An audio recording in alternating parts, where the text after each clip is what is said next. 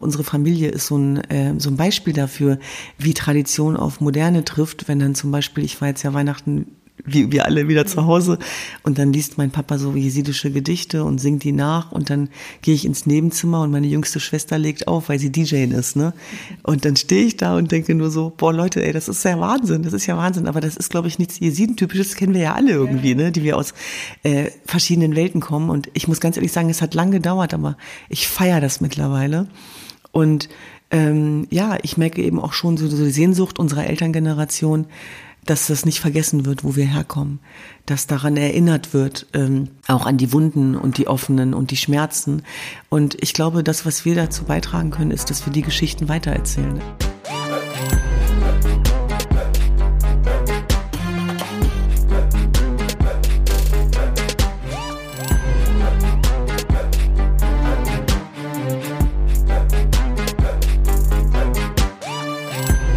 Hallo es sind gerade besondere, sehr besondere Zeiten. Die Welt versucht seit Monaten gegen das Coronavirus zu kämpfen.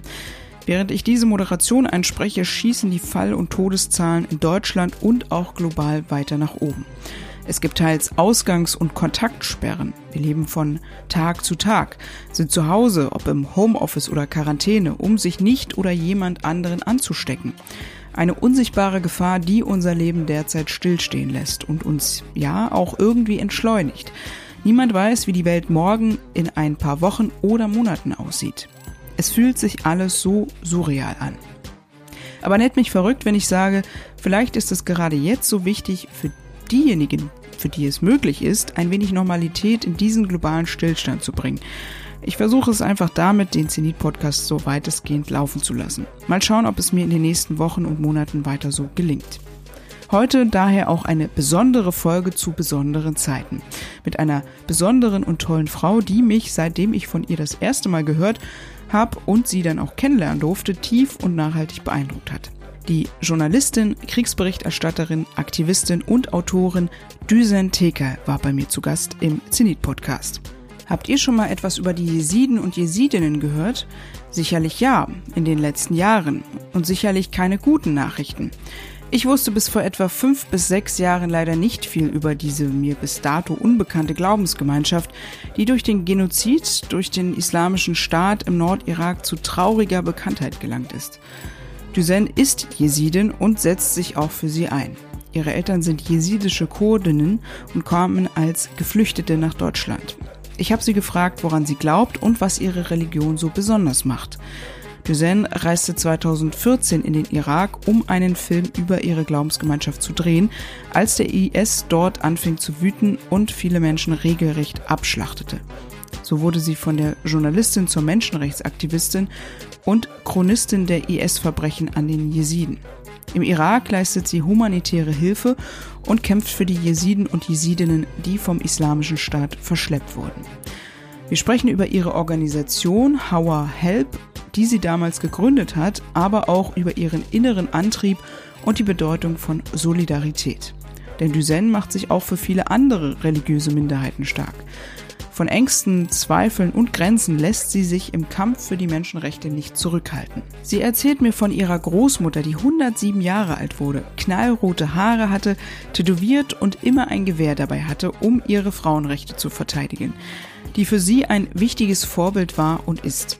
Und die nicht nur sie alleine natürlich, das gängige Klischee hier im Westen von den unterdrückten, schwachen Frauen im Nahen Osten hoffentlich ein wenig aushebelt. Ich könnte da auch einige Geschichten von starken Frauen aus meinem libanesischen Teil meiner Familie erzählen. Duzen hat eine besondere Geschichte. Ich bin dankbar, dass sie mit mir so offen geredet hat und ich bin gespannt, wie die Folge euch gefällt.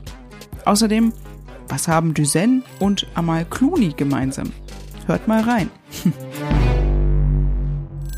Hallo Duzen. Hallo. Schön, dass du da bist. Ich, ja, ich freue freu mich, sehr. bei dir zu sein. Ich freue mich, dass du da bist, dass du Zeit hast. Du bist ja busy, busy unterwegs und ähm, von einem Termin zum anderen.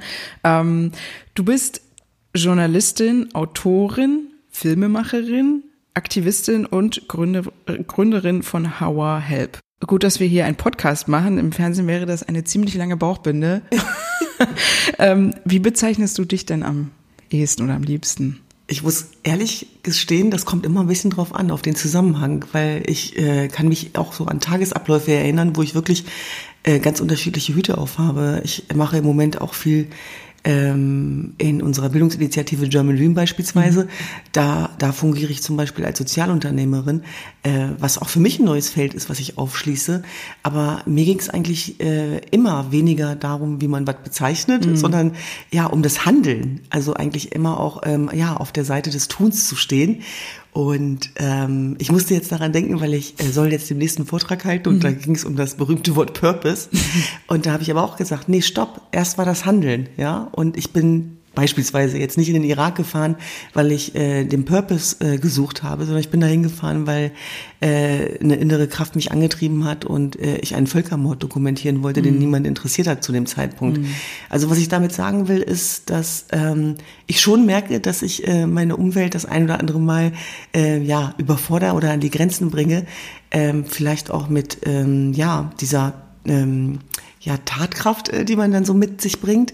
Ähm, das hat aber auch viel äh, mit, mit Unruhe zu tun im positiven Sinne. Also das hat viel mit ähm, Energie zu tun und damit, dass ich eben das Gefühl habe, dass es eine Menge zu tun gibt. Und ähm, da äh, ist es dann so, dass wenn ich sozusagen gesellschaftliche Prozesse beobachte, ich äh, manchmal äh, ja die die Leidenschaft und Lust verspüre, einen Gastkommentar zu schreiben, dann mhm. eben in der Funktion als Journalistin.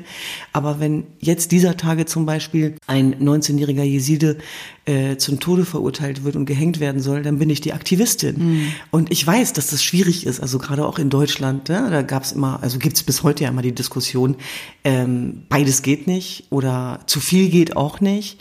Ähm, aber ähm, ich bin immer meinen eigenen Weg gegangen äh, mit all dem, was dazugehört. Und ähm, das ist das, ja, was, was äh, vielleicht auch unsere Arbeit ausmacht. Mhm.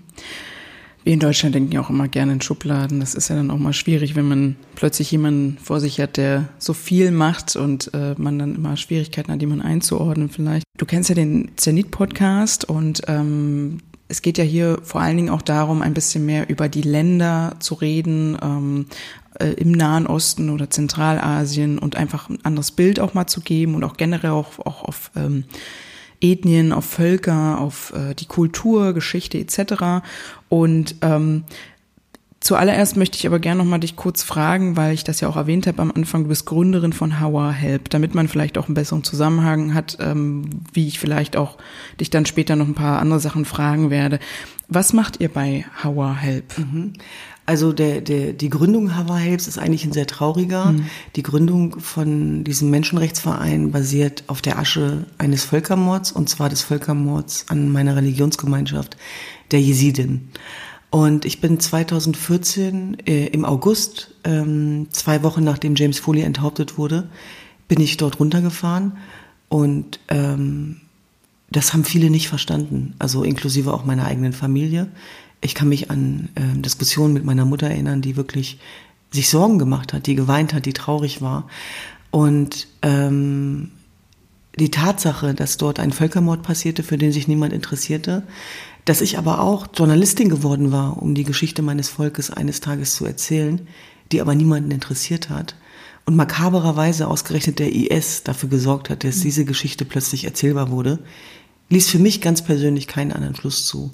Und deswegen war das wahrscheinlich auch der, ja, der mutigste Moment meines Lebens. Also so ein sogenannter life-changing Moment.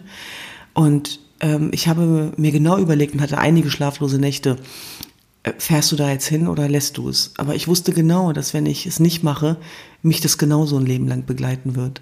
Und deswegen habe ich dann den Entschluss gefasst, dorthin zu fahren. Und ich bin im Grunde genommen, ähm, als ich diese Entscheidung getroffen habe, ähm, habe ich mich am nächsten Tag noch auf den Weg gemacht, was nicht einfach war. Das war zu einem Zeitpunkt, als Lufthansa da nicht hingeflogen ist, Austrian Airlines nicht. Und bin dann über Turkish Airlines dann nach Erbil geflogen und wir sind dann, ja, im Grunde genommen auf denselben Straßen äh, gefahren wie der IS seinerzeit, der ja noch da war und gewütet hat, auf denselben Landstraßen. Und als ich dann so Schilder sah wie Mosul, da habe ich natürlich auch einen Schaudern bekommen, denn ich bin ja keine Hasardeurin, im Gegenteil. Und ähm, das hat mich im Grunde genommen ja zu einem anderen Menschen gemacht oder vielleicht zu dem Menschen, der ich immer war. Und ich bin als Journalistin hingefahren und als ähm, ja Kriegsberichterstatterin und Menschenrechtsaktivistin zurückgekommen. Mhm. Und dann war eigentlich völlig klar, so geht's nicht mehr weiter. Ähm, wir müssen was tun, wir müssen alle was tun. Und ähm, mein Ziel war, durch meine jesidisch, kurdisch, aber auch deutsche Brille ähm, im Grunde genommen ja äh, ein Dokument mitzubringen äh, und teilbar zu machen, wo die Menschen auch in, in meiner Heimat Deutschland nicht mehr sagen können, da, wir wissen nicht, was dort passiert. Und das war sozusagen die Gründung von Harvard, weil äh, ich kam zurück und habe festgestellt, dass insbesondere die Frauen aus IS-Gefangenschaft ähm, ausschließlich von Männern behandelt worden zu dem Zeitpunkt. Und das ist jetzt nichts gegen Männer primär. Also ich, ich, ich habe da keine Trennlinie zwischen Männern und Frauen, aber ich habe mich halt gefragt, äh, wo sind auch die Frauen als Ansprechpartner, wo sind die Frauen hier als Akteure, als Agents of Change. Und dann habe ich diesen ähm, Entschluss gefasst und das war alles andere als einfach. Hm, das glaube ich.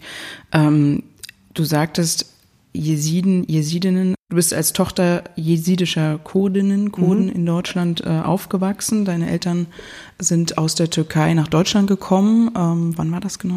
Vor 50 Jahren. Schon, ja, mein Papa ja. war einer der ersten Jesiden in Deutschland. Ja, der sich ja auch, wie ich gelesen habe, äh, direkt äh, auch in Deutschland sehr für die jesidische Gemeinschaft eingesetzt hat. Genau. Politisch auch. Ja. Und ähm, die Jesiden sind ja eine kleine eigenständige Religionsgemeinschaft und du hast ja auch schon gesagt, ähm, die jetzt ja seit fünf, sechs Jahren eigentlich erst bekannt geworden sind oder zumindest in der deutschen Öffentlichkeit oder auch globalen Öffentlichkeit. Also ähm, ich, weitestgehend, ich glaube, viele hatten wirklich diese Religionsgemeinschaft nicht so auf dem Schirm, um es mhm. mal ganz so salopp zu sagen. Und Eben aus diesem traurigen Grund des Genozids in, äh, im Irak jetzt äh, durch den islamischen Staat. Ich will, ich weiß, das ist schwer, ich will auch auf dieses Thema nochmal mhm. zurück, mhm. aber ich würde gerne vorab, weil ich persönlich das auch wichtig fände, um eben ein bisschen mal auch diese, diese Religionsgemeinschaft und überhaupt diese, diese, dieses Volk ähm, zu beleuchten, auch einfach mal zu erklären, was sind Jesiden, mhm. woran glauben die. Mhm. Ähm, kannst du sagen, Duzen, Woran glaubst du? Mhm. Also ja, ich glaube auf jeden Fall daran, dass es auch etwas gibt, was wir nicht sehen, was wir nicht benennen können. Und so wie wir es im Deutschen Gott nennen und äh, in eurer Sprache Allah, sagen wir Chodeh dazu. Und äh, Chodeh ist quasi die Übersetzung für Gott und heißt aber auch im übertragenen Sinne der, der, der gibt. Chodah sozusagen. Und das Jesidentum ist äh, eines der ältesten Religionen des mittleren Vorderen Orients. Bis äh, 2000 Jahre vor Christus äh, geht es zurück. Ähm, wir sind eine monotheistische Religion. Ähm, Gott hat die Welt erschaffen und in ihm sind sieben Engel untergeordnet. Und ein Engel, Dausi Melek, spielt eine besonders große Rolle. Der und ist Engel ist V. Engel V, genau. Ja. Der, der V ist auch bei uns ein heiliges Tier. Und das ist deswegen so wichtig, weil dieser V eine wichtige Rolle einnimmt, auch im, äh, in Verbindung äh, zu Gott. Mhm. Und ähm, es gibt einen großen Unterschied zur abrahamitischen Religion, also zum Judentum, Christentum und dem Islam, denn da ist sozusagen Gottes Wort ja auch allgemeingültig.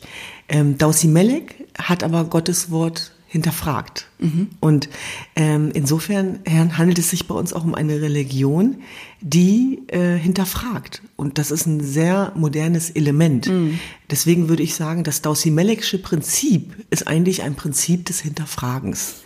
Und das sozusagen auch in Zeiten von abrahamitischen Religionen hat uns auch zur Zielscheibe gemacht. Mhm. Denn in anderen Religionen ähm, hinterfragt nur der gefallene Engel. Äh, mhm. Und das war der Grund, warum wir zum Beispiel dann eben auch diesen Zielscheiben und Vorurteilen ausgesetzt waren, wo viele Leute dann behauptet haben, dass sie sieben Teufelsanbeter sind, was natürlich nicht stimmt. Und ähm, es ist so, dass ähm, die Jesiden aufgeteilt sind auf unterschiedliche Gebiete. Äh, es gibt Jesiden, das Hauptsiedlungsgebiet ist der Irak, unser heiliges Zentrum ist Lalisch, ähm, keine Autostunde von Mosul entfernt. Und jeder Jeside muss einmal nach Lalisch gegangen sein. Äh, unser heiliger Tag ist zum Beispiel der Mittwoch. Ähm, wir haben auch Fastentage. Äh, die sind immer so kurz vor Weihnachten. Und natürlich ähm, wurde auch, haben wir, haben wir, wurde auch traditionell ein bisschen was übernommen, je nachdem, wo die Jesiden mhm. angesiedelt waren. Die Jesiden sind auch verteilt auf Russland, auf Georgien, Armenien, Syrien, äh, Iran, äh, Türkei. Bedauerlicherweise ähnlich wie bei den Christen immer weniger. Also wir reden noch von 0,1 Prozent in der Türkei. Äh, wir sind ungefähr eine Million Jesiden und ähm, eine sehr kleine Religionsgemeinschaft, ähm, die vom Aussterben bedroht ist. Die Jesiden werden verfolgt, seitdem es sie gibt. Das ist eine Gemeinsamkeit, die wir mit den Juden haben, glaube ich. Ähm, und es ist so, dass ähm, 500.000 ungefähr im Irak leben, in leider bedauerlicherweise in IDP-Camps und die andere Hälfte lebt in der Diaspora. Mhm. Und das ist die Gemengelage für die Jesiden, die natürlich äh, vieles so schwer macht. Und Aline, du hast es angesprochen, bekannt geworden sind wir durch den IS-Terror in traurig, tragischer Art und Weise. Aber wir Jesiden, wir kennen es nicht anders. Mhm. Und die Verfolgung greift so tief, dass wir eben auch das Wort Hawar heißt Hilfe, aber es ist auch ein Synonym für Völkermord. Und immer dann, wenn ähm, die Jesiden angegriffen worden sind, haben die Frauen geschrien Hawar, Hawar. Und dadurch hat sich das dann sozusagen zum Synonym entwickelt für mhm. Völkermord. Und wir haben äh, vor allem auch äh, in islamischen Ländern gelebt. Und ich finde hier aber auch nochmal ganz wichtig zu betonen, ja, wir wurden verfolgt, aber wir, wir haben Muslime auch immer als Beschützer erlebt. Mhm. Das heißt, es musste beides geben, damit wir überleben. Und wenn ich jetzt zum Beispiel äh, an das Dorf äh, meiner Eltern denke, der, äh, Çınar in Diyarbakir in der Türkei, dann gab es auch eine Großgrundfamilie. Wir sagen das im, im, im türkischen, kurdischen nennt man das Ara, äh, die verantwortlich war für uns. Das waren Muslime, die waren sehr geschätzt, die waren sehr, ja, die hatten viele Ländereien und die haben ihre schützende Hand über die Jesiden im Dorf gelegt und haben gesagt, wenn, unseren, wenn unseren Jesiden hier was passiert, dann habt ihr es mit uns zu tun. Und das sind ehrlicherweise die Geschichten, wo ich das Gefühl habe, die müssen wir wieder mehr erzählen. Und eins habe ich ja gemerkt, Aline, und das wirst du wahrscheinlich teilen, äh, immer wieder, wenn wir auch in diese Region äh, fahren, ist es ja nie schwarz oder weiß, mhm. sondern wir finden immer alles. Und ja, im Grunde genommen geht es darum, klar zu benennen, was dort passiert ist äh, und was der islamische Staat da an Verbrechen begangen hat, aber gleichzeitig eben auch zu gucken, ähm, wie machen wir weiter. Mhm. Du hast es ja auch jetzt schon ein bisschen angesprochen, was die Religionsgemeinschaft ausmacht. Ähm, ich habe auch gelesen, weil ich musste ganz ehrlich, ich äh, meine, man, man hört darüber und man weiß darüber und man liest darüber, aber man hat natürlich immer nur so ein Halbwissen. Und ähm, ich habe mich natürlich auch so ein bisschen schlau gemacht. Ich habe halt auch gelesen, dass äh, die äh, Jesiden, Jesidinnen ähm, oder in dieser Religionsgemeinschaft gibt es eben dieses einzigartige, diese sehr strenge Heiratsregel, das sogenannte Endogamiegebot, mhm. also dass man eben ähm, auch nur innerhalb der Re Religion heiraten darf und ähm, das fand ich auch sehr, äh, sehr interessant. Ähm, kannst du da sagen, warum gibt es diese ja. strenge Regel? Also das, was wir gesehen haben mit dem IS, ist ja das, was den Jesiden widerfährt, seitdem es sie gibt. Mhm. Das heißt, hätte es seinerzeit diese strenge Endogamie-Regel nicht gegeben, würden wir heute gar nicht mehr von Jesiden reden. Mhm. Es würde sie de facto nicht mehr geben. Das heißt, diese strenge Heiratsregel hatte durchaus ihre Daseinsberechtigung, äh, insbesondere vor Hunderten von Jahren um äh, die Jesiden vom Aussterben zu bewahren und ein Weiterleben zu gewährleisten. Im Übrigen ist das ja auch etwas, was wir ähm, ähm, aus dem Judentum kennen, mhm. ähm, aber letztlich auch in äh, vielen muslimischen äh, sozusagen Bereichen, dass man natürlich unter seinesgleichen lieber heiratet als ander, anderweitig. Zum Problem wird diese Endogamie-Regel in der Diaspora, wird sie im Emanzipationsprozess und wird sie im 21. Jahrhundert äh, wenn sie mit einem Zwang einhergeht, der mhm. dafür sorgt, dass ähm, Jesidinnen beispielsweise, die sich dem widersetzen, dann zum Opfer geworden sind, mhm. beispielsweise auch von Ehrenmorden, die es ja gegeben hat. Die Tatsache, dass ich es gewagt habe, das als Jesidin auch anzusprechen, ähm, hat mir äh, viel Ärger eingehandelt, aber du kennst meine Arbeit und du weißt, dass ich kritisch bin. Und ich finde, dass Kritik beginnt mit Selbstkritik. Und auch mein Leben als ähm, ja, kurdische Jesidin ähm, in, in, in Deutschland äh, war natürlich auch geprägt von einem Kampf um Selbstbestimmung und Gleichberechtigung. Und das Leben, was ich heute lebe, war alles andere als selbstverständlich. Das ist aber auch etwas, was ich glaube auch mit vielen muslimischen äh, Freundinnen gemeinsam habe. Und ähm, Jetzt besteht die Herausforderung für die Jesiden im Grunde genommen darin, dass die auf der einen Seite nicht assimilieren und vergessen, wo sie herkommen, aber dass wir ähm, sozusagen eben auch nichts erzwingen. Mhm. Und äh, das versuchen wir letztlich auch, also auch Möglichkeiten zu schaffen, ein offenes Ohr zu haben für die Menschen, die das ihr Gefühl haben, eben, dass sie, dass sie nicht weiter wissen. Und ähm, es ist sozusagen unabhängig davon, äh, um welche Religion es da geht, äh, möchte ich, dass niemand und keine Frau und kein Mann da draußen sich entscheiden muss zwischen ähm, der persönlichen Entscheidung äh, und zwischen der Familie. Mhm. Ähm, das hat ja im Grunde genommen schon was von der griechischen Tragödie und das hat natürlich viele Schmerzen verursacht, ähm, mhm. die wir hätten verhindern können und müssen. Und das macht äh, unsere Arbeit, glaube ich, so glaube ich auch, also gerade auch durch das Feedback der Menschen, die sich bei uns melden, doch sehr ehrlich. Aber, und das schätze ich sehr äh, an der Religion, aus der ich komme, ähm, wir dürfen Kritik üben, ohne das Köpfe rollen. Also ähm, ich habe nicht das Gefühl, ähm, dass es ähm, Tabus gibt, die ich nicht ansprechen darf. Ähm, auch ähm, wenn wir kollektivistisch geprägt sind, das haben wir auch gemeinsam äh, mit, dem, mit, mit dem Islam. Ähm, dass es, äh, oder die Tradition sozusagen, dass es eben ganz viel darum geht, ich im Verhältnis zum anderen dass das Individuelle eher so ein bisschen verpönt ist, äh, so nach dem Motto, me, myself and I interessiert jetzt hier nicht, sondern wie kannst du deinen Beitrag leisten äh, in der Gemeinschaft? Äh, wir nennen das ja Chodre sozusagen. Ähm, und das hat mich sehr geprägt, also die Tatsache, dass ich aus einer relationalen Kultur komme mit all den Schmerzen und Vorteilen. Das heißt, auf der einen Seite geht es darum, sich zu emanzipieren und ähm, hier heute zu sitzen, mein eigenes Leben zu leben und meine eigene Entscheidung treffen zu können und diese Freiheit, die ich mir erkämpft habe, teilbar zu machen, auch für muslimische Mädchen, auch für jesidische Mädchen da draußen. Und genau, also um nochmal auf diese äh, strenge Endogamie-Regel zurückzukommen, äh, hatte, die hatte damals sozusagen ihre Bewandtnis und auch jetzt wird es immer noch heiß diskutiert. Also es gibt viele Jesiden, die eben sagen, äh, gerade angesichts des Völkermords bin ich frömmer geworden, mhm. bin ich religiöser geworden und ähm, habe mich freiwillig dazu äh, entschieden, äh, mir einen Jesiden auszusuchen. Haben wir nichts gegen, umso schöner. Mhm.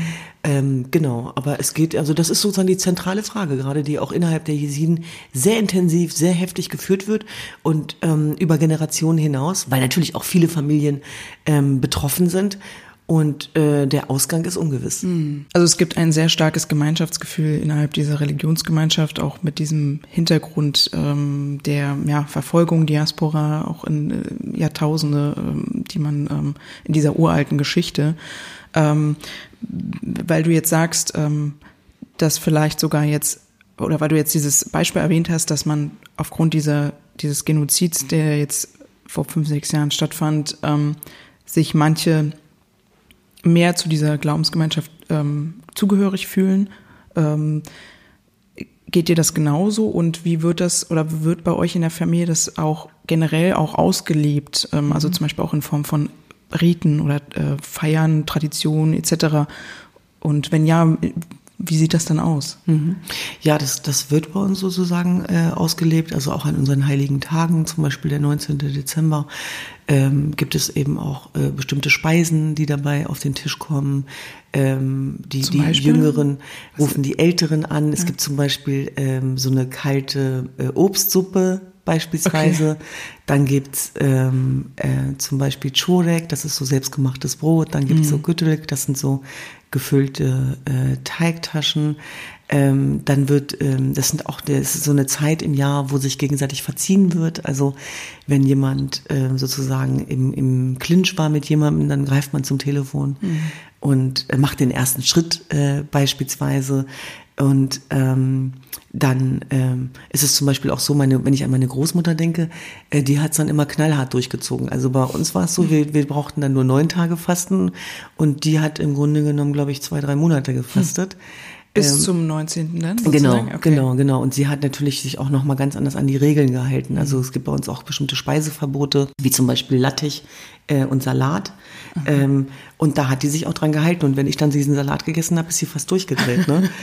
und ähm, insofern ähm, ja, ist, da, ist das schon ganz spannend. Also ich finde auch unsere Familie ist so ein, äh, so ein Beispiel dafür, wie Tradition auf Moderne trifft. Wenn dann zum Beispiel, ich war jetzt ja Weihnachten wie wir alle wieder mhm. zu Hause. Und dann liest mein Papa so jesidische Gedichte und singt die nach. Und dann gehe ich ins Nebenzimmer und meine jüngste Schwester legt auf, weil sie DJ ist. Ne? Und dann stehe ich da und denke nur so, boah Leute, ey, das ist ja Wahnsinn, das ist ja Wahnsinn. Aber das ist, glaube ich, nichts Jesiden-typisches, das kennen wir ja alle irgendwie, ja, ja. ne? die wir aus äh, verschiedenen Welten kommen. Und ich muss ganz ehrlich sagen, es hat lange gedauert, aber ich feiere das mittlerweile. Und ähm, ja, ich merke eben auch schon so, so die Sehnsucht unserer Elterngeneration, dass das nicht vergessen wird, wo wir herkommen, dass daran erinnert wird, ähm, auch an die Wunden und die offenen und die Schmerzen.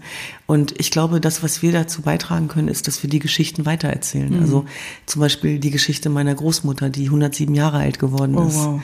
Und an der türkisch-syrischen Grenze gelebt hat und äh, immer ein Gewehr bei sich getragen hat und damit ihre Frauenrechte verteidigt hat. Sie hat das nicht eingesetzt, aber sie hat es dabei okay. gehabt. Sie war Medizinerin, sie hat ähm, Schröpftechnik gemacht beispielsweise, Aha. sie war Hebamme, sie hat Kinder entbunden und sie hatte knallrote Haare, sie war tätowiert.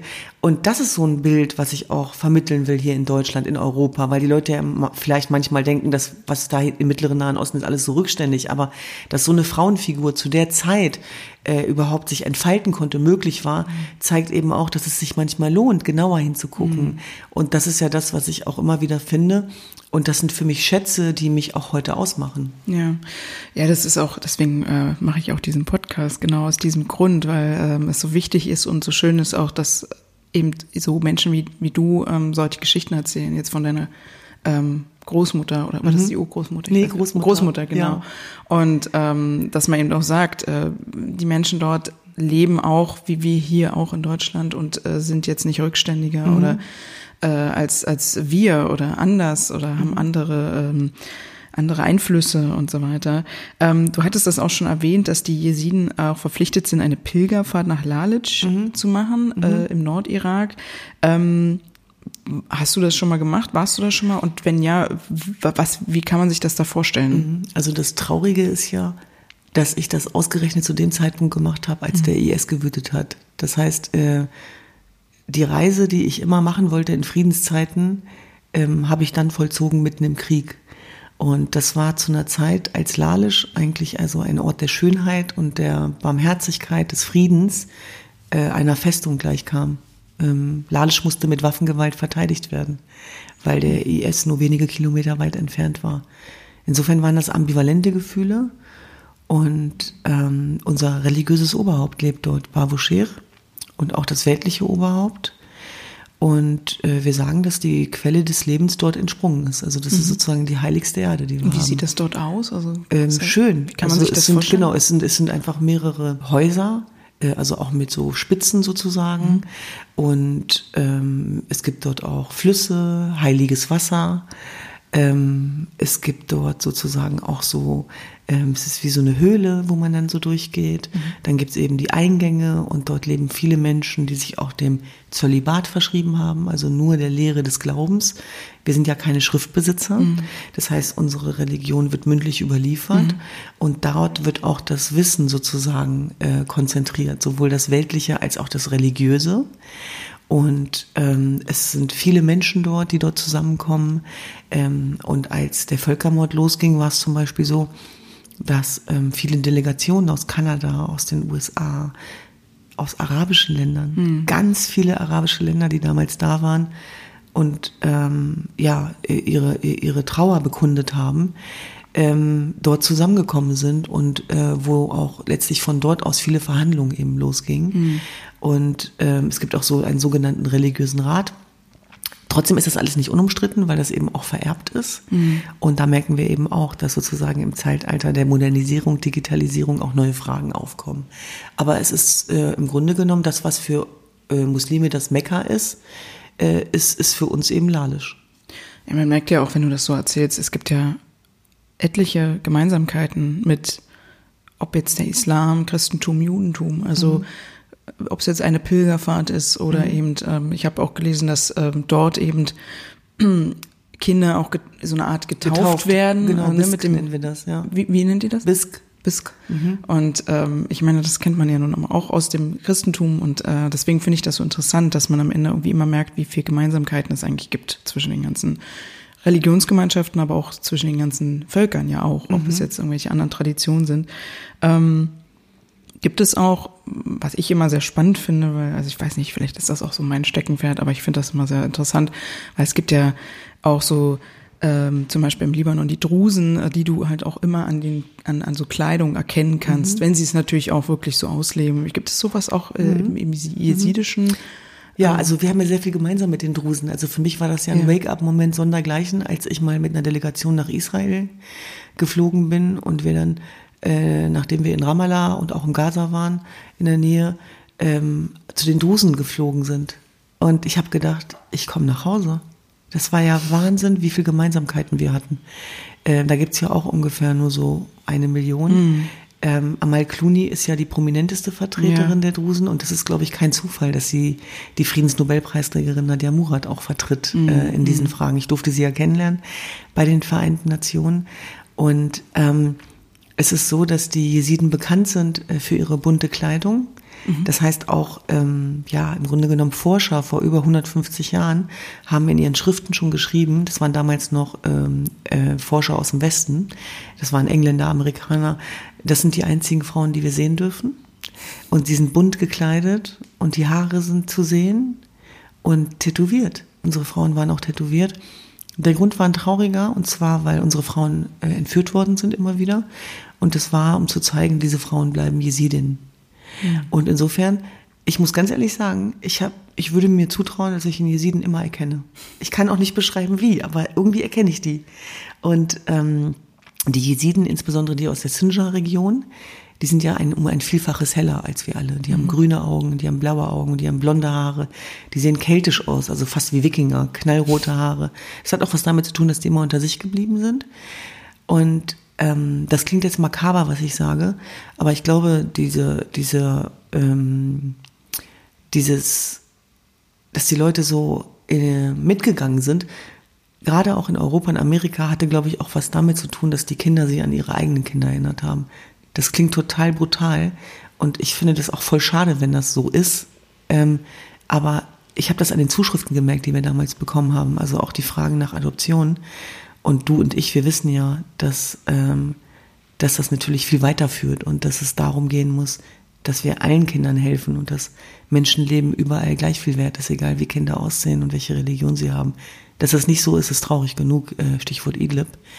Aber Nichtsdestotrotz ist es so, dass die Jesiden, um nochmal auf sie zurückzukommen, bis heute fast sechs Jahre nach dem Völkermord immer noch in IDP-Camps leben, ohne erkennbare Perspektive, Möglichkeiten auf Rückkehr, geschweige denn juristische Aufarbeitung. Die Täter, die leider auch unter den Nachbarn waren der Jesiden, kehren inzwischen zurück in ihre Region, kaufen sich frei äh, mit Korruption ähm, und äh, die Jesiden dürfen tatenlos dabei zusehen. Hm. Ja, du hattest es ja auch, ähm, oder ja, du hattest es ja auch am Anfang gesagt, du bist, ja, wenn man so will, unfreiwillig von der Journalistin Kriegsbericht äh, oder zur Kriegsberichterstatterin und Menschenrechtsaktivistin geworden, damals vor fünf, sechs Jahren, als du im Irak warst, im Nordirak.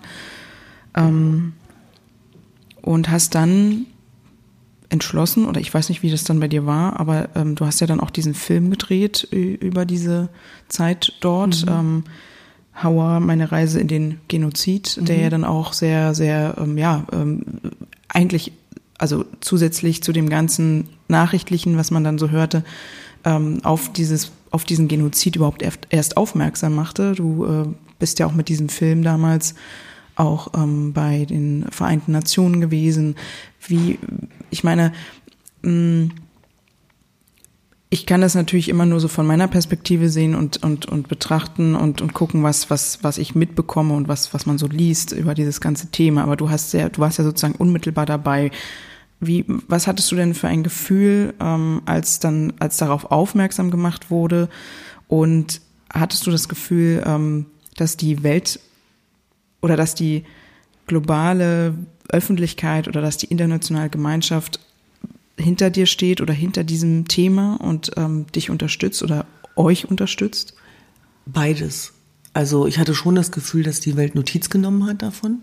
Das haben wir gemeinsam geschafft, aber es wurde zu wenig reagiert, ja, bis heute. Und das ist eigentlich genau der Sinn und Zweck auch dieses Films. Also es ist ja kein Spielfilm, es ist kein Kinofilm, äh, wo man danach nach Hause geht und weitermacht, sondern es ist äh, ein, eine Chronik über einen Völkermord. Ähm, es ist ein Dokument. Es ist ein Erinnern und äh, Wachrütteln.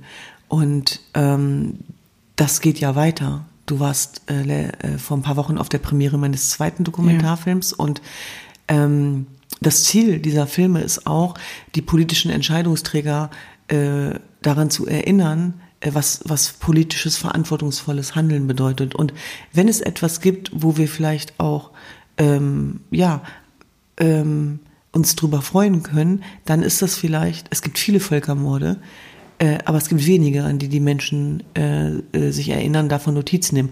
Und vielleicht ist das etwas, was Havar auch mitgeschafft hat, dass wir die Menschen daran erinnern, dass ein, dass ein Völkermord gerade fortwährend weitergeht und dass wir eine Verpflichtung haben, was zu tun. Und ähm, ich glaube, dass äh, wir damit nicht aufhören dürfen. Also es ist ja immer noch so, dass 2000 Frauen verschwunden sind und dass ähm, die Nachrichten, die nicht erzählt werden, aus den Köpfen verschwinden. Und ähm, ich finde es wichtig, sozusagen die Aufmerksamkeit immer wieder äh, darauf zu lenken, wenn Unrecht geschieht. Im Übrigen mit allem, ähm, wo, wo wir Missstände sehen. Und ähm, das ist sozusagen auch der Zweck des zweiten Dokumentarfilms, einmal ähm, eine Hommage an die starken Frauen, äh, mit, gepaart mit der psychischen Widerstandskraft, die eben sagen, wir sind stärker als der IS, aber eben so ein dunkles Thema, was so weit weg ist, auch zu konfrontieren, äh, mitten in Berlin, ähm, im Kino international, mit politischen Entscheidungsträgern, mit äh, der Zivilgesellschaft, mit Kunst, mit Kultur, äh, die alle Multiplikatoren sind und das Thema weitertragen und ähm, letztlich auch die Anfragen, die damit einhergegangen sind, um das Leben dieser Menschen zu verbessern und ähm, ja dafür zu sorgen, dass sie aus den IDP-Camps rauskommen und juristische Gerechtigkeit bekommen. Also wir kämpfen im Grunde genommen dafür, dass die Knochen der Toten ähm, sozusagen ja auch ähm, Gerechtigkeit erfahren, dass sie ihre Angehörigen beerdigen können, dass sie einen, ähm, einen Erinnerungsort und einen Gedenkort äh, bekommen. Und ich muss ganz ehrlich sagen, dass ich glaube, wenn ich jetzt so darüber rede und nachdenke, dass ähm, da Dinge auch sind an Zielen, die mich überleben werden. Also ich habe nicht das Gefühl, dass ich, während ich noch lebe, dass wir das alles schaffen, sondern umgekehrt, dass wir vielleicht dabei helfen können, sozusagen eine Saat zu setzen, die sich dann eben weiterentwickeln muss und ähm, ja, die Frauen und die Menschen dort zu empowern. Du willst noch viel mehr über die Länder des Nahen Osten, Nordafrika und Zentralasien erfahren? Du wirst exklusiv eingeladen, wenn das Who and Who der Nahostexpertin, Expertinnen bei Konferenzen, Workshops und Lesungen zusammenkommt. Du wirst regelmäßig auf dem aktuellsten Stand sein, was in der Region so los ist und diese komplexen Zusammenhänge verstehen. Du bist bei Ausstellungen, Fotopreisen oder du kannst kulinarisch eintauchen und lernen, wie man Hummus, Tabuli und noch mehr leckere Hausmannskost aus der Region selbst kocht bei unseren Zenit-Kochkursen. Ja, und es gibt noch vieles, vieles mehr. Was musst du dafür tun? Ja, einfach die Zenit Club Mitgliedschaft abonnieren und das für nur 79 Euro im Jahr. Und hey, liebe Studentinnen, Studentinnen, ihr kommt schon für 49 Euro in den Club. Die Mitgliedschaft bündelt alle Leistungen und Inhalte des Print- und Online-Formats und informiert euch an jedem Ort der Welt online und offline über die aktuellen Entwicklungen im Nahen Osten, Nordafrika und Zentralasien. Und ganz wichtig, mit der Clubmitgliedschaft fördert ihr auch die Projekte und Ziele der gemeinnützigen Candid Foundation, die das Print- und Online-Magazin veröffentlicht die sich auch für die Völkerverständigung sowie der Förderung der Presse- und Meinungsfreiheit, insbesondere in den muslimischen Ländern, einsetzt. Also, mit 79 oder ermäßigt 49 Euro im Jahr bist du dabei und wirst Teil der Zenit-Familie. Und jetzt viel Spaß beim Weiterhören. Du hast es auch schon gesagt, der neue äh, Dokumentarfilm, ähm, den ich ja auch anschauen durfte, ähm, Jian. Jian. Jian, mhm. Das bedeutet Leben, mhm. habe ich von dir gelernt. Ähm, Jian, die vergessenen Opfer des IS, wo du die Protagonistin ähm, Najla Mato über einen Zeitraum von, ich glaube, fünf Jahren äh, begleitet hast, ähm, die ja zurück zu dem Ort ähm, gefahren ist oder fahren wollte, ähm, wo eben der IS sie sozusagen oder quasi, wenn man so will, ja, ihre, ihr die Familie geraubt hat und ähm, auch anderen Familien und ähm, eben sehr viele Menschen ermordet hat. Ähm, du hattest damals, weil ich ähm, ja auch in dem Publikum saß und äh, ja auch mitbekommen habe, wie sehr das uns alle beschäftigt hat. Ähm, und es ist natürlich immer noch mal was anderes, einfach nur darüber, also das zu wissen, dass es das gibt, sondern auch dann wirklich auch mal Bilder vor Augen zu haben. Du hast natürlich da so eine journalistische Sicht auch drauf, würde ich jetzt mal sagen. Eben da kommt wahrscheinlich dann so ein bisschen eben deine journalistische Ambition raus, aber gleichzeitig betrifft es dich ja persönlich auch sehr. Ähm, wie, also wie, wie war das für dich, ähm, das beides zu verbinden, beziehungsweise trotzdem auch zu versuchen, es ja irgendwie zu trennen, weil du musst ja, gerade wenn es dich persönlich betrifft, ist es ja vielleicht sogar noch viel, viel schwerer. Ja, ich glaube, die, äh, die beste Form damit umzugehen, ist ehrlich damit zu sein. Oder in dem Zusammenhang mal zu fragen, was heißt es denn, neutral zu sein als Journalist? Ich glaube, das gibt's gar nicht. Hm. Wir haben immer eine Haltung, selbst zu Käse und Wein, wenn wir einen Film darüber machen. Und ähm, deswegen wollte ich jetzt gar nicht so tun, als wenn ich davon nicht betroffen wäre, ähm, sondern ich habe es offengelegt. Also ich habe es ja offengelegt und nehme den Zuschauer dabei mit. Und das ist die Art und Weise, äh, wie ich es für mich gelöst habe. Ähm, und ähm, mir ging es eben darum, äh, letztlich, ähm, gerade in dem ersten Film war das ja durch meine Brille und da gab es ja auch Momente des Zusammenbruchs. Da gab es ja auch Momente, wo ich in die Kamera sage, und jetzt bin ich nicht mehr neutral. Punkt. Ja, und das merke ich jetzt auch selber. Ähm, und dann geht es eben darum, was die Menschen daraus machen. Und jetzt in dem zweiten Film habe ich mich ja fast komplett zurückgehalten. Also da geht es ja wirklich um die Geschichte eben auch von Nejla. Und ähm, genau wie du beschrieben hast, geht sie ja an diese Orte des Grauens, äh, wo der IS ihr die Familienangehörigen genommen hat, ähm, in das Haus ihrer Eltern, wo nichts mehr ist, äh, außer Verwüstung, wo sie ähm, alte Fotos entdeckt, äh, wo sie auf der einen Seite zusammenbricht, aber eben auch eine Katharsis durchläuft. Und ich habe eine Freundin, die ist Therapeutin, die eben mir dann auch nochmal gesagt hat, dass das ganz wichtig ist für viele Menschen, die sowas erleben, um damit abzuschließen, nochmal zurückzugehen, auch wenn wir das überhaupt nicht nachvollziehen können. Und das finde ich, sieht man ganz deutlich in dem Film, wie sie sich Nerla im Laufe des Films ja auch verändert. Das merkt man am Blick, an ihrer Haltung, ähm, an, an dem, was sie letztlich auch sagt und wie sie da auch rausgeht. Und ähm, wenn wir zum Beispiel an diese Schule denken, wo dieser Völkermord passiert ist, und dann, wenn ich jetzt an diese Bilder denke, an diese Gesichter, an diese Väter, die aussehen wie mein Vater, ähm, dann geht es mir eben auch darum, äh, die Gesichter zu zeigen hinter den Tragödien und den Geschichten und den Nachrichten und äh, sozusagen ja damit auch eine Ebene herzustellen ähm, des Mitgefühls. Und ähm, wenn wir da zum Beispiel haben wir eine Szene, wo der den Lehrer fragt, warum hast du die Kinder nicht retten können? Und der Lehrer natürlich keine Antwort darauf hat. Mhm. und ähm, mir war es einfach wichtig, diesen Ort des Grauens, wo das passiert ist, den nochmal bildlich darzulegen und zu zeigen. Und das hat mich, mich erschüttert und das, ähm, dass so viele Menschen in, in die Massengräber gebracht worden sind, wie meine Einsatzgruppenerschießungen übereinandergelegt worden sind, ähm, erschossen worden sind, das Feuer eröffnet wurde, wie Nejla beschreibt, was das für ein Gefühl war, als sie die Schüsse hört und der Rauch dort aufsteigt und sie nicht wahrhaben will, dass ihre Brüder und ihr Vater da, da drunter sind. Und ähm, ich finde, es, es muss was passieren in unserer Welt. Also wenn, wenn wir über Menschlichkeit reden und Mitgefühl, dann müssen wir auch äh, Situationen schaffen, wo wir das zulassen. Und zwar nicht nur für unsere eigenen Leute, sondern auch für die anderen Menschen. Mhm. Und deswegen ist dieser Film für mich eigentlich auch eine Erinnerung an das Menschsein.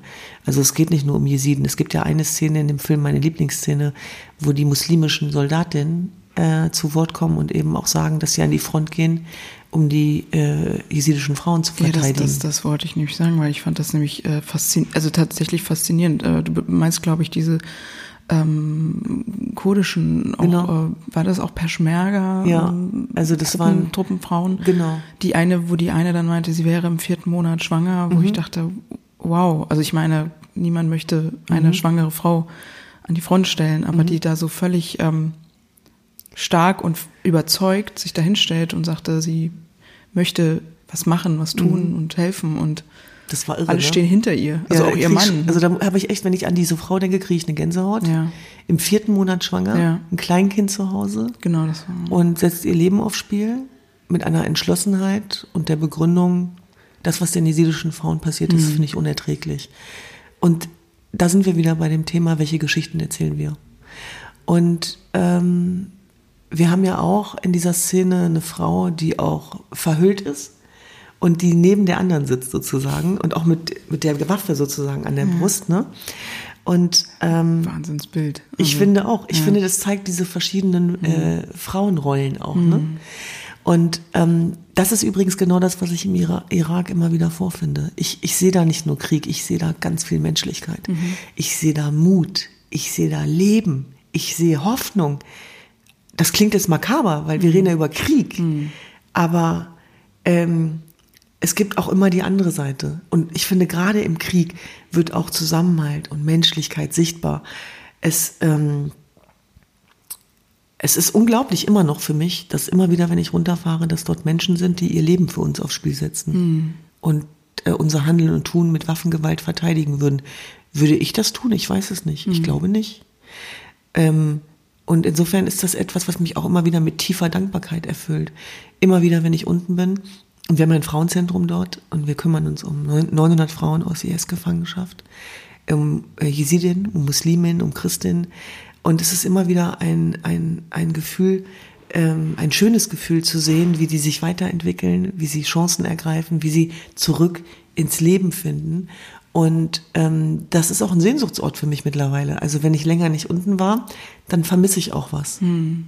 Und hm, vielleicht ist das jetzt auch eine etwas unorthodoxe Frage, ich weiß es nicht, aber wenn du jetzt, du warst ja, ich glaube, ich habe irgendwo gelesen, 15 Mal in, mhm. in, in Irak, ähm, bist du da trotzdem, wenn du da hingefahren bist, auch, sag ich mal, dort gewesen, um vielleicht andere Familienangehörige zu treffen und auch, sag ich mal, einfach normal Familien zu treffen und Urlaub zu machen? Mhm. Oder bist du sozusagen immer nur in diesem, mit diesem Thema dort ähm, unterwegs gewesen oder hast dich damit beschäftigt und äh, dich darum gekümmert oder konntest du dort auch trotz allem, ja, ähm,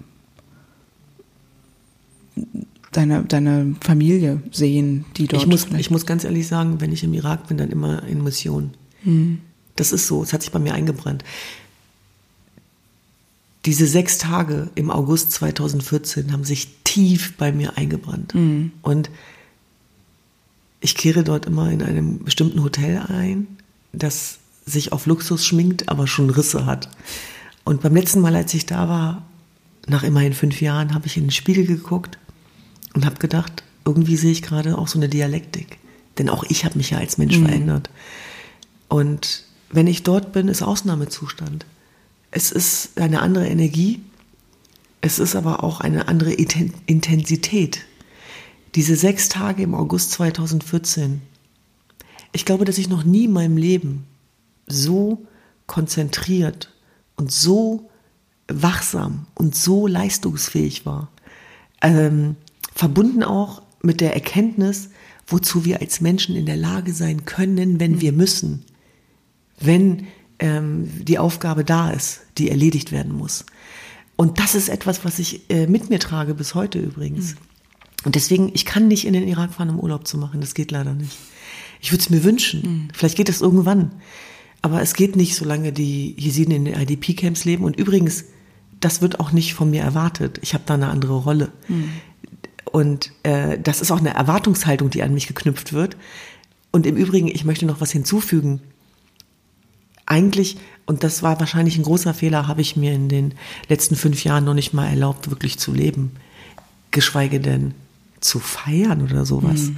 Und das war auch ein Lernprozess, zu realisieren, ich lebe noch. Ja, und ich kann mich erinnern, als ich jetzt den zweiten Dokumentarfilm geschnitten habe, ist meine Mutter mit meinem Vater irgendwann nach Berlin gefahren und die haben für mich gekocht, gefüllte Auberginen und, und Paprika. Und weil die gemerkt haben, dass es mir nicht so gut geht und die, die wissen, dass bei Essen kriege ich wieder gute Laune, vor allem selbst gemacht. Und dann kam meine Mutter ähm, in den Schnitt und hat mir auf die Schulter gefasst mit, mit ihrer warmen Mama-Hand und hat dann gesagt, ich verstehe nicht viel von Filmen und was du da machst und so weiter. Du weißt ja, ich kann nicht lesen, nicht schreiben, aber eins verstehe ich, ähm, dass ich mir Sorgen machen muss um dich. Und wie lange willst du eigentlich noch tote Menschen schneiden? Ähm, wo bist du jetzt als meine Tochter? Nicht als Aktivistin, nicht als Journalistin, sondern wo ist dein Leben? Wo bist du? da habe ich echt, also da musste ich schlucken, ne? Und das war auch ein Wendepunkt für mich, weil ich so dachte, ich möchte nicht, dass Mama irgendwann von der Erde geht, ohne dass sie stolz war auf ihre Tochter, als Tochter, mhm. nicht als Journalistin, mhm. Aktivistin mhm. und so weiter. Und da habe ich auch angefangen, mich zu hinterfragen. Und ich habe jetzt langsam wieder gelernt, sozusagen auch meine Bedürfnisse äh, sozusagen zu folgen, ohne mich komisch zu fühlen, mein Leben zu leben, mich mit äh, Freunden zu treffen, die nichts mit der Arbeit zu tun haben, zu lachen, mhm. sich zu freuen, ist kein Verbrechen, auch nicht, wenn du diese Arbeit machst. Und ähm, da muss man auch aufpassen, denn helfen ist eine komplizierte Sache. Mhm. Auch bei diesen Leuten, die dann immer sagen, wie kannst du es wagen zu?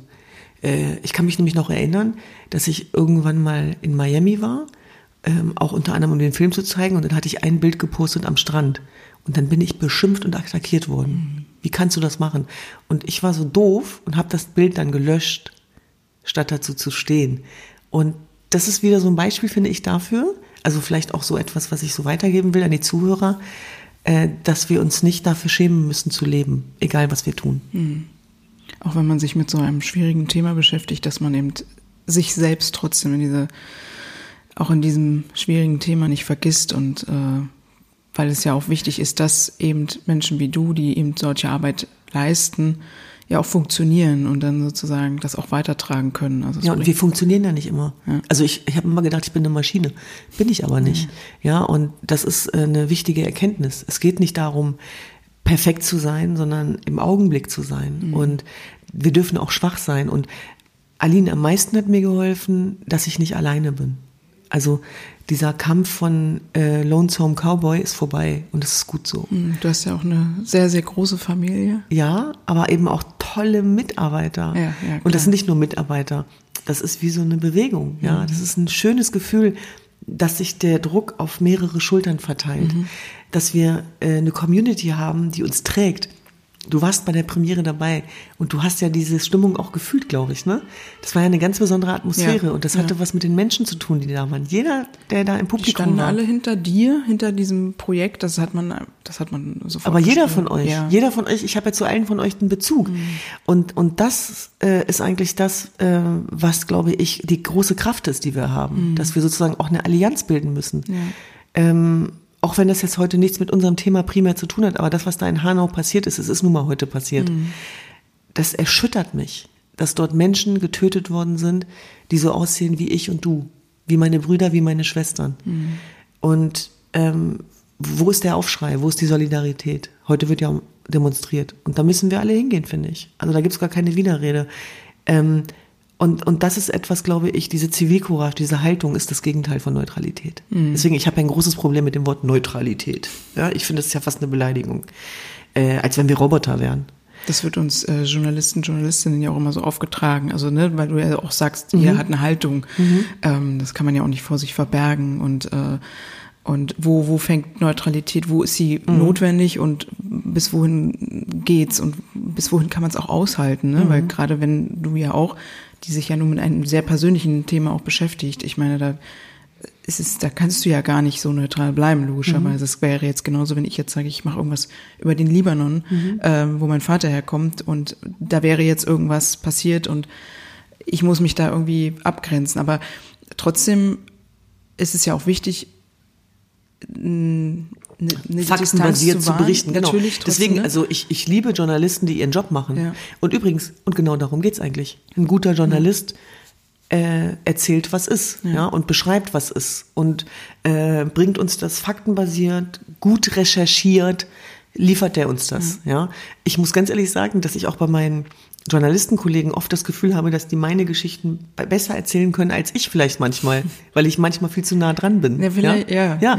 Also das ist ja, das, das, das sehe ich ja auch. Ne? Mhm. Also ähm, insofern äh, denke ich eben auch, es, äh, gerade in Zeiten wie diesen gibt es nichts Wichtigeres als gute Journalisten, die ihr Handwerk verstehen Klar. und äh, eben auch Geschichten erzählen können mit einem Informationsziel. Ja. Und ähm, um nochmal auf die Situation der Jesidinnen und Jesiden zu kommen, ähm, ich sag jetzt mal, man kann das ja nicht abschließen. Das, das läuft ja weiter. Ähm, du arbeitest weiter. Ähm, es gibt ja keinen keinen Punkt, äh, weil du ja auch sagst, äh, 2000 Frauen werden noch vermisst. Ähm, ich habe äh, die Zahl gelesen, 450.000 Jesidinnen und Jesiden leben noch in diesen Flüchtlingscamps und die Religionsgemeinschaft, das sind ja nur eben eine Million Menschen. Mhm. Aber jetzt nach dieser Zeit, nach diesen fünf, sechs Jahren mit dieser, ich sag mal, teilweisen Aufarbeitung, Verarbeitung, auch mit äh, gewissen ja, Prozessen, die es ja auch schon gab gegen IS-Kämpfer und ähm, auch eben mit der Arbeit, die du leistest und äh, die ja auch Nejla, äh, ja, die ja auch äh, mit dir sozusagen oder auch unterwegs ist als eben Person, die äh, äh das Leid erfahren hat äh, und Nadja Murat, die ja mhm. auch ähm, schon viel vorgesprochen hat. Ähm, was, wie würdest du sagen, was hat sich jetzt an der Situation vielleicht für diese Religionsgemeinschaft schon verändert? Wo Wir werden gehört und das ist neu. Das ist komplett neu und das ist gut so. Das merke ich jetzt an dem Fall des 19-jährigen Khaled. Wenn früher ein Jeside gehängt werden sollte, dann wäre der gehängt worden. Das geht nicht mehr ohne weiteres. Kannst du das nochmal kurz beschreiben? Für also die, da, da geht es im Grunde genommen geht's um, um einen Jesiden, dem äh, vorgeworfen wird, dass er einen Mord begangen hat das muss juristisch geklärt werden. Das vermag mhm. ich mir nicht sozusagen anzumaßen, das zu bewerten, aber wir wollen, dass er einen fairen Prozess bekommt.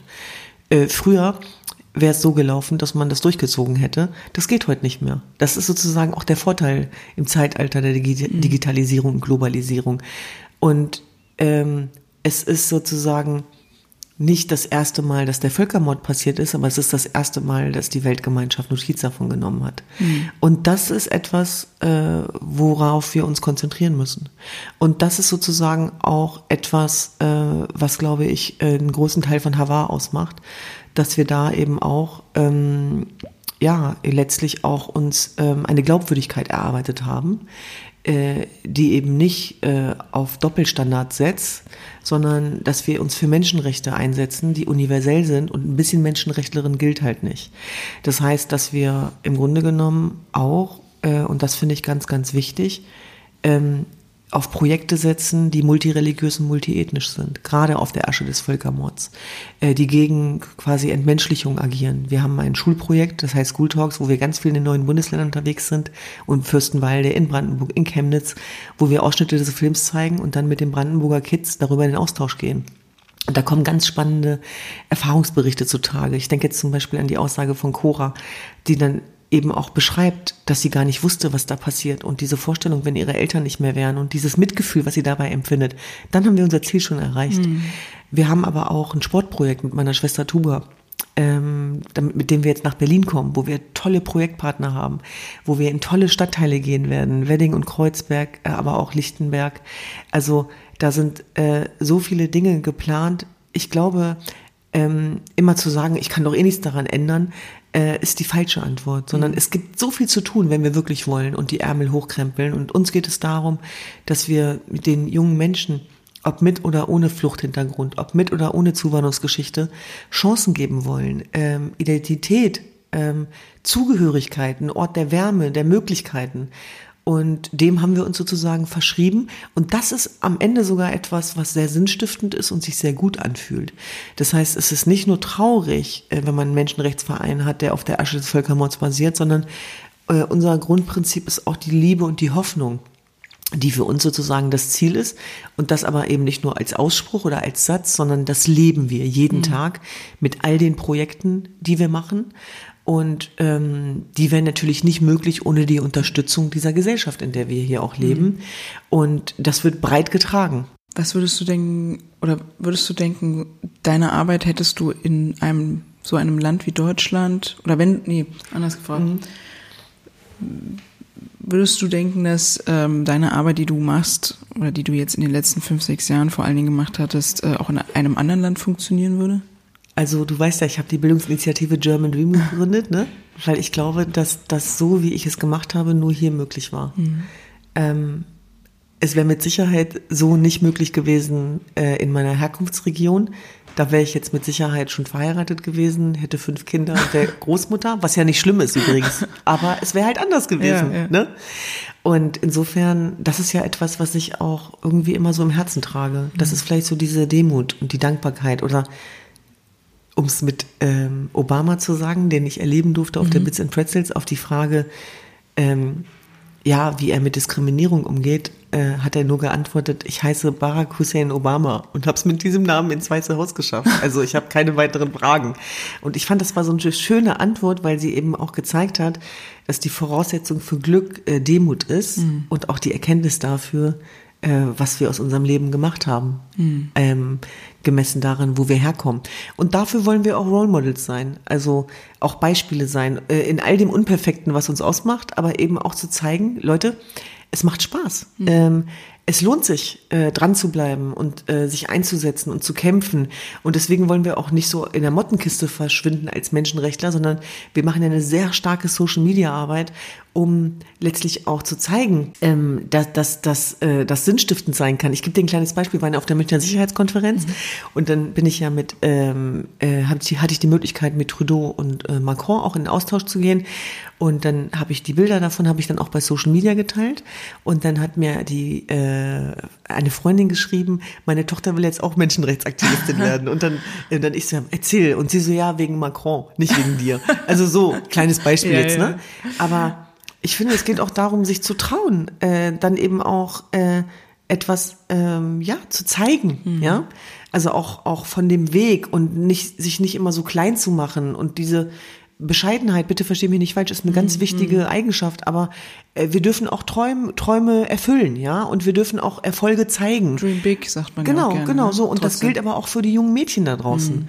ja, also dass wir uns auch in Männerdomänen durchsetzen und dass das eben nicht einfach ist, aber dass wenn wir das geschafft haben, wir auch stolz darauf sein können. Also im Grunde genommen auch so ein bisschen Mut zu machen, mhm. ja. Und ähm, das ist etwas, was ich als sehr wichtig erachte, weil ich sage, sagen würde, dass wenn ich das zusammenfassen würde, all das, was ich tue, dann ist es letztlich auch ein Statement gegen die Angstmacher mhm. Und, und, und für die Selbstbestimmung und für die Freiheit. Und dieses Damoklesschwert der Angstmacher, egal wo es herkommt, äh, ob aus dem eigenen Kulturkreis, ob aus äh, sozusagen rechtsnationalistischer Ecke, ob von religiös-extremistischer Ecke, da müssen wir entschlossen gegenhalten und Nein sagen. Hm. Ich finde das ja Wahnsinn, was du alles in den letzten äh, fünf, sechs Jahren geschafft hast, weil wie gesagt, es ist, es ist ja so ein Prozess gewesen von Journalistin, würde ich jetzt mal sagen, mhm. zu äh, Aktivistin, Menschenrechtsaktivistin und jetzt ja auch viel mehr noch so auch ähm, nicht jetzt nur bezogen auf den Irak und auf die Jesiden, sondern eben, wie gesagt, äh, was du auch meintest, mit den anderen Bildungsprojekten, die du hast, ja auch noch Richtung Integration, äh, Zusammenhalt, äh, Menschlichkeit, Demokratie, Verständnis. Ähm, ähm, das ist ja eine Bandbreite und ähm, ich finde das auch wahnsinnig toll, dass du dich da so einsetzt und mit dieser Entschlossenheit. Und deswegen finde ich das zum Beispiel auch spannend, weil, um nochmal kurz auf deine Familie zurückzukommen, weil du hast ja eine sehr große Familie, ich, ihr seid irgendwie elf Geschwister. Mhm. Ähm, das spielt ja auch eine Rolle, dass man natürlich, dass es auch wichtig ist, äh, Rückhalt zu haben und mhm. auch eine starke Familie im Hintergrund, äh, würde ich jetzt mal behaupten. Ähm, wie wichtig waren denn zum Beispiel auch deine Eltern für dich? Weil du sagst, du hattest ja auch dieses Beispiel jetzt, dass deine Mutter dann zu dir kam und dich mal mit einer wahrscheinlich mit einer ganz anderen Distanz sozusagen, die was gesagt hat, was dich vielleicht in dem Moment mal so aus dem aus dem Kontext gerissen hat, mhm. weil du so mitten in, in der Arbeit warst und mhm. dann sie aber dich so wieder vielleicht so ein bisschen auf dem Boden der Tatsachen gebracht hat, so von mhm. wegen, naja, ähm, denk auch mal an dich. Mhm. Ne?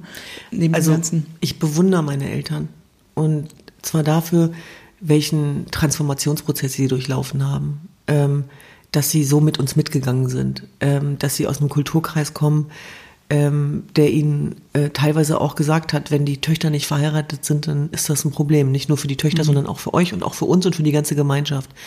Da gehört sehr viel Kraft dazu, sich davon zu befreien. Und das Besondere, unser Glück ist, dass wir unsere Freiheit haben und die Familie. Und das ist keine mhm. Selbstverständlichkeit. Wirklich nicht. Nicht in unserem Kulturkreis.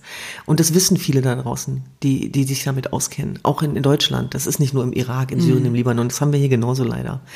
Und das macht uns vielleicht auch zu Vorbildern und zu Kraftquellen und Sehnsuchtsorten. Und deswegen, das machen wir auch teilbar. Und dieser Moment zum Beispiel, als meine Schwester Tuba das goldene Band bekommen hat für ihre sportlichen Leistungen und ihr Sportprojekt und meine Mutter sie in den Arm nimmt und feiert und ich dann daran denken musste, wie meine Mama dagegen war, dass Tuba auf dem Fußballplatz ne, Am Anfang sich bolzt ja. und so weiter. Ja. Und du bist ein Mädchen, was machst du da? Bist du do, also ne, so nach dem Motto, was ist hier los? Was habe ich falsch gemacht? Habe ich versagt als Mutter und so weiter? Ne? Weil das ist ja bei uns immer dann großes Migrationsdrama. Das kennst du ja wahrscheinlich. dann ist ja nicht immer nur so schwarz oder weiß, sondern mhm. dann geht's ja richtig ab. Naja, und dann aber zu sehen auf einmal, wie stolz sie ist, wie sie mitgeht. Und deswegen, ähm, Cem Özdemir hat ja mal gesagt, der German Dream bist nicht du Düsen, sondern deine Eltern. ne? Und da fand ich irgendwie ganz schön, weil die saßen dann da bei der Vorstellung unserer Initiative das kennen wir ja von unseren Eltern, die sind sehr bescheiden, die saßen natürlich in der letzten Reihe, mhm. ja, und die wollten auch kein Aufsehen erregen und so. Und dann hat Jamie die dann benannt und meinte, da sitzt der German Dream. und meine Mutter ist knallrot angelaufen. Manchmal sagt sie auch, sag mal, was machst du mit uns für Sachen? Du bist verrückt. Ähm, ja, weil die wahrscheinlich ja auch die ja, wenn man so wie die größte Entwicklung ja auch irgendwie mitgemacht haben. Genau. Wenn du sagst, dass die am Anfang zum Beispiel jetzt gegen diese, mhm. das Hobby deiner, deiner mhm. Schwester war, was jetzt mhm. erstmal als Hobby anfing und dann genau. später eben äh, gemerkt haben, nein, das war alles richtig, wie es mhm. läuft und dass ihr sozusagen die beiden ja dann auch mitnimmt und eben in einer Art Entwicklung und ähm, wie es eben auch laufen kann. Und mhm. Ja, und meine Eltern sind auch meine größten Kritiker. Also als jetzt diese Erdogan-Phase zum Beispiel war, mhm. bei dem völkerrechtswidrigen Angriff, äh, das war nicht nur lustig zu Hause, ne? Weil da auch wieder nach dem Motto, auch Ängste, ne? Wir haben türkische Nachbarn, Freunde. Mhm. Musst du das sagen? Können das nicht andere machen? Und, sie haben natürlich und Angst dann, um dich, ne? und wer schützt dich denn? Wer ja. schützt dich denn? Wen, wen, wen hast du denn, wer hinter dir steht und so weiter? Und das kann doch falsch verstanden werden. Mhm. Und dann, nein, Mama, das geht ja nicht gegen das Land, das geht ja nicht gegen die Zivilgesellschaft, das geht ja nur gegen äh, Menschen, die sozusagen keine Pressefreiheit gewährleisten und so weiter. Und dann aber auch wieder der Satz, äh, ich so, ja, wenn das so ist, dann ist das so und ich muss und so. Und dann, ne, die Antwort, du willst jetzt hier die äh, Jean d'Arc spielen oder was? Also interessiert mich nicht. Wenn du nicht mehr bist, dann leide ich als Mutter. Mhm. Und deswegen ist mir das egal, äh, äh, äh, ob du das machen musst oder nicht und so. Und deswegen sage ich ja, meine Eltern sind auch sehr gute Seismographen, äh, auch so für Stimmungen und die beraten mich auch. Das sind meine besten Manager. Also wenn dann irgendwas ist, dann kriege ich dann schon noch mal so einen Anruf und äh, erstmal so dieses musste das sein, aber auch so pushy. Also mein Papa ist eher pushy und dann so hier, hör mal, äh, dazu hast du dich auch noch nicht geäußert, ne?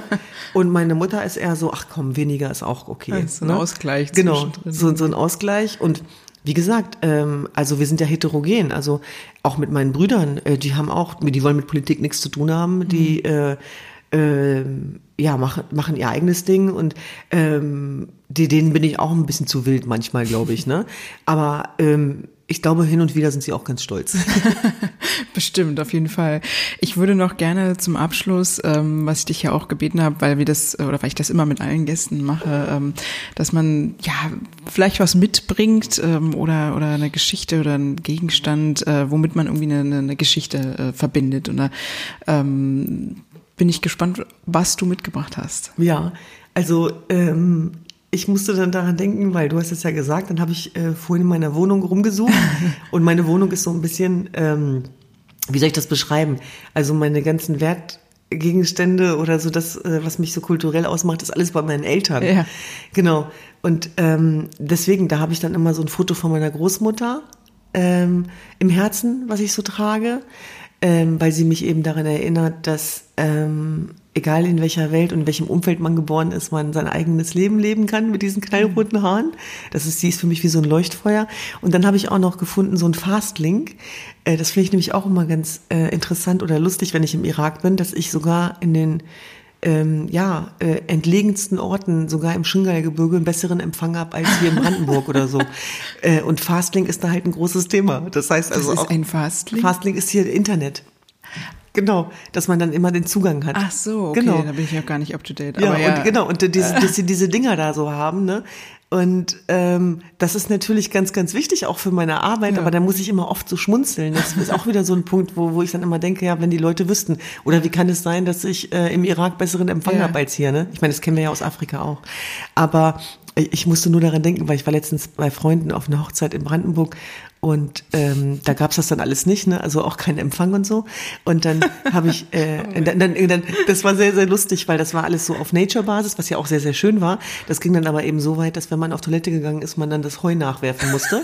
Und dann musste ich irgendwie innerlich schmunzeln, weil ich mich innerlich zurück in den so Irak gewünscht habe. Ne? Weil ich so dachte, Alter, wo bin ich denn hier gelandet? Ne? Verrückt, ne? Aber ne, nichts gegen meine Brandenburger Freunde. Also das war super natürlich und das hatte fast schon was von Toskana, als wir ja. da so durchgefahren sind. Aber ich meine nur, da muss ich so schmunzeln und deswegen musste ich dann an Fasting denken. Ja, ja. schön. Ja, das ist doch super. Ähm, ich meine, das ist ja auch, ich hatte das zum Beispiel dieses, ähm, dieses Erlebnis in, im Oman in der Wüste. Da hatten wir 4G. 4G in der Wüste. Also das, das ist genau dasselbe Erlebnis gewesen, was, was du da gerade beschreibst. Deswegen, ähm, das sind auch so Sachen, so Vorurteile, die man auch mal, also jetzt mal ganz unabhängig von allem anderen, aber äh, genauso wie du jetzt auch die Geschichte von deiner äh, Großmutter beschreibst, ne? ähm, starke Frauen, gibt es überall mhm. und sie werden mehr. Vor allem im mittleren Nahen Osten. Vor allen Dingen da. Ja. Düsen, ähm, du musst gleich weiter, du bist busy, busy, ich weiß. Und vielen, vielen Dank für dein Kommen, dass du da warst. Vielen Dank vor allen Dingen für deine Arbeit und ähm, weiterhin viel, viel Erfolg, dass es so weitergeht, dass äh, sich die Situation verbessert, dass ähm, die Jesidinnen, Jesiden gehört werden, dass deine Geschichte oder die Geschichte gehört wird. Und also vielen Dank für deine wahnsinnig beeindruckende Arbeit. Vielen Das Dank. kann ich nur zurückgeben und es war mir eine große Ehre und eine Herzensangelegenheit, heute in deinem Podcast dabei zu sein. Vielen Dank, Düsen. Ja, Bis dann. bis dann.